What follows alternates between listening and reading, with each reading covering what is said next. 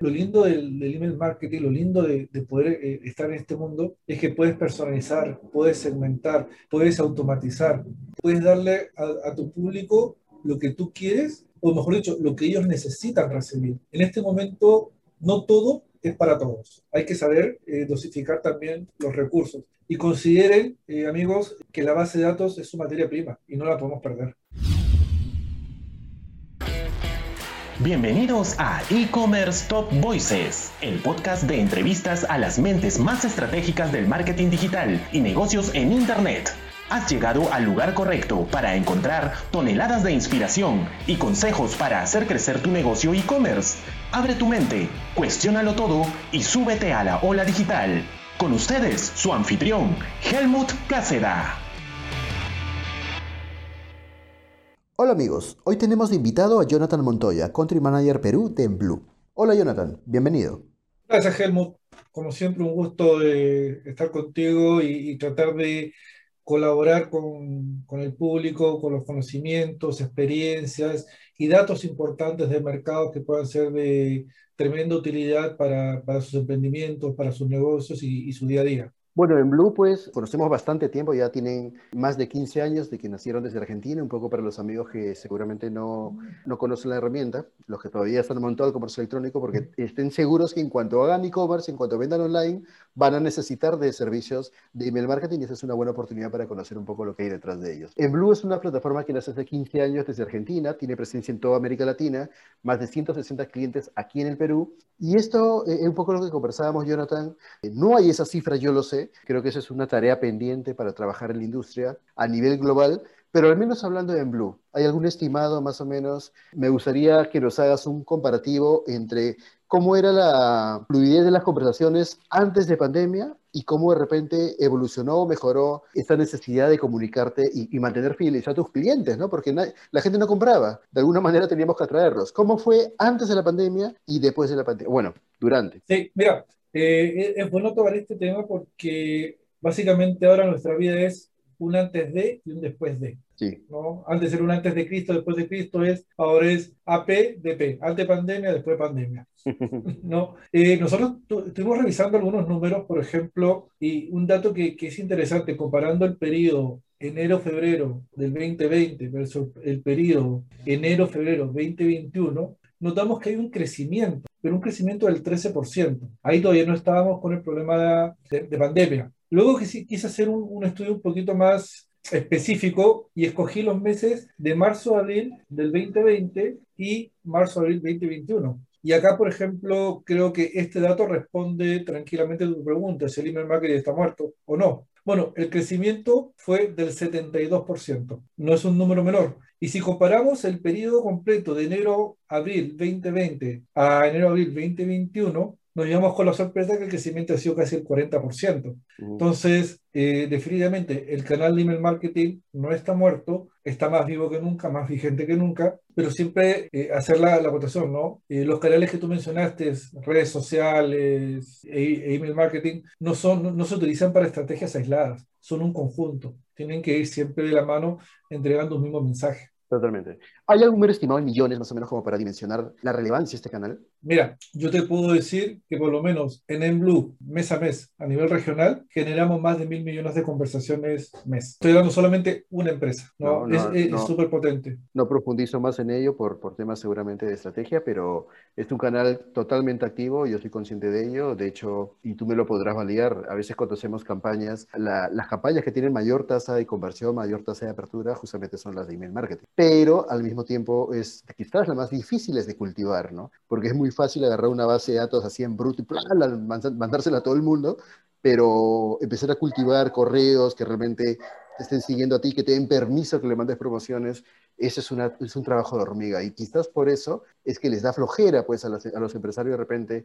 empezar a crear su propia base de datos. ¿no? O, o, acá creo que aplica el menos es más. No, no necesariamente porque tengas un millón de correos significa pues, que tienes una buena base de datos. De repente ese millón de correos te abre el 1%, cuando si de repente tienes 5.000, pero son 5.000 que te han dicho que sí, mándame tus promociones y todo, pues este, tenemos una tasa de apertura de más de, de repente, no sé, de 30, 40%. ¿no? Mira, y, y esto está calentito, ¿eh? te lo doy como primicia. Recién, hace 20 minutos tu, tuvimos una reunión y estábamos viendo casi un cliente. y tenía una base de datos de 7 millones de contactos. ¿Pero de verdad? ¿7 millones de verdad o...? 7 millones o así como te digo, spam. 7 millones de contactos en su base de datos. Wow. La pregunta es, ¿con cuántos contactos interactuaba? 700 mil. Nos dimos cuenta que solamente está trabajando con el 10% de su base de datos. Esto se debe básicamente a que pasa lo que tú dices. Tenemos la base de datos, enviamos, enviamos, enviamos, enviamos, la gente se aburre. No, mm. no, no, no le metemos inteligencia. Entonces, lo lindo del, del email marketing, lo lindo de, de poder eh, estar en este mundo es que puedes personalizar, puedes segmentar, puedes automatizar, puedes darle a, tu público lo que tú quieres, o mejor dicho, lo que ellos necesitan recibir. En este momento, no todo es para todos. Hay que saber eh, dosificar también los recursos. Y consideren, eh, amigos, que la base de datos es su materia prima y no la podemos perder. Totalmente. Y tenemos que cuidarla también como oro, porque hoy por hoy los datos son el nuevo petróleo en esta era digital y, y hay que cuidarlo con pinzas. De las industrias, Jonathan, que más crecieron utilizando email marketing, ¿cuáles nos podrías, este, cuáles eran las industrias que tradicionalmente usaban email marketing? Otra vez, este, AP y DP.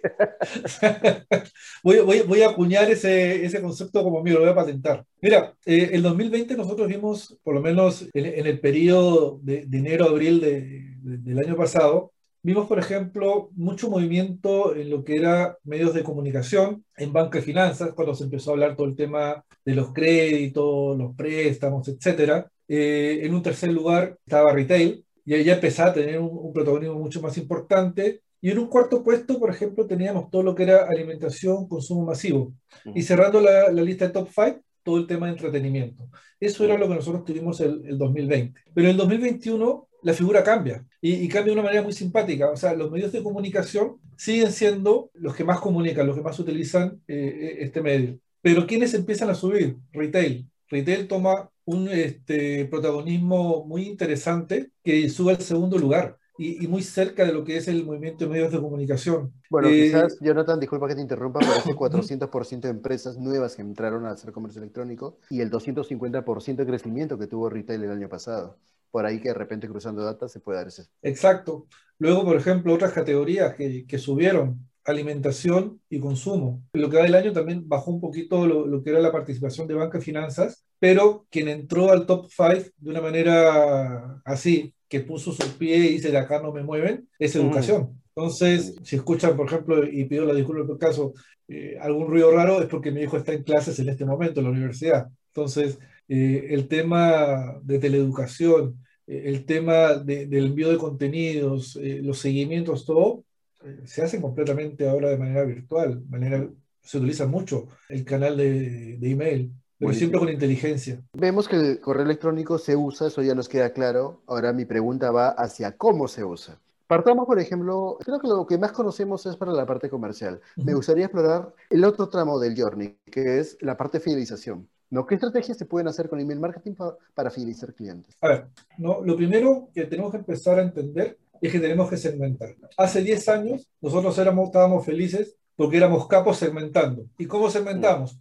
Hombres y mujeres. Listo. Ya. En este caso, por ejemplo, es muy importante contar con, con, la opinión de la gente, saber qué es lo que quiere, qué es lo que busca, ¿no? Para eso nosotros, eh, nosotros hemos venido trabajando y desarrollando eh, diferentes esquemas, poder conocer los intereses de la persona. Podemos conocer los intereses desde el punto de vista de qué fue lo que más le gusta eh, en el correo o hacer el seguimiento desde los intereses de la web. Otra forma muy, muy novedosa que se está utilizando y que lo hemos venido utilizando muy seguido es el Net Promoter Score. En otras palabras, eh, NPS, nuestras famosas encuestas NPS. Entonces, si, si yo me pongo a hablar básicamente de, de qué es NPS, NPS eh, básicamente es un indicador que nos permite a nosotros poder medir la satisfacción de, nuestros clientes luego de que ellos puedan hacer una compra y, de esta manera también poderlos contactar eh, al instante para subir una, nuestra tasa de retención, ¿no? Es importante nosotros poder escuchar a la gente y poder invitarlos a que comenten, invitarlos a, a que nos cuenten sus experiencias. No, no es complicado hacerlo, pero hay que preguntar.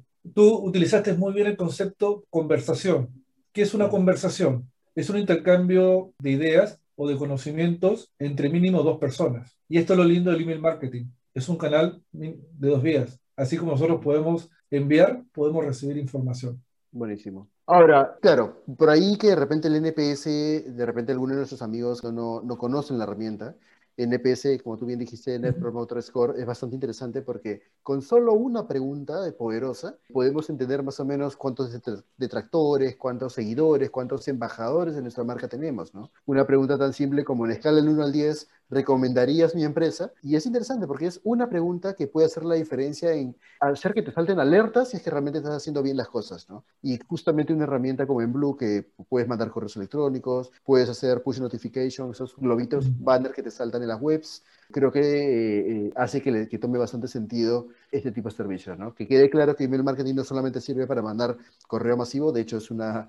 mala práctica, son mails segmentados que se, se tienen que mandar, pero también hay otros usos como el tema de fidelizar y bueno, seguramente Jonathan nos va a contar mucho más sobre ello, ¿no? Sí, mira, por ejemplo, en el tema de NPS, el cuadro más sencillo, del 1 al 10, colocamos un, un banner, un pop-up en el sitio web del cliente, en el sitio web de la, de la marca, eh, las personas dan su opinión, podemos consolidar que las personas que te marcan del 9 y 10 son personas que son promotores tuyos, o sea, que te dan comentarios positivos, 7 y 8 son comentarios neutros, o sea, ni bueno ni malo, pero de 0 a 6 sí preocúpate porque son comentarios, son comentarios negativos. Muy importante poder tener la trazabilidad de quién está comentando esto, o sea, no con el afán de irse encima y, y hacerle cargamontón a esta persona que está hablando mal de nosotros o que da una, o que da una queja, sino que es una tremenda oportunidad de mejora. Tenemos un caso eh, de un cliente que es un portal de empleos que dentro de una de las encuestas decía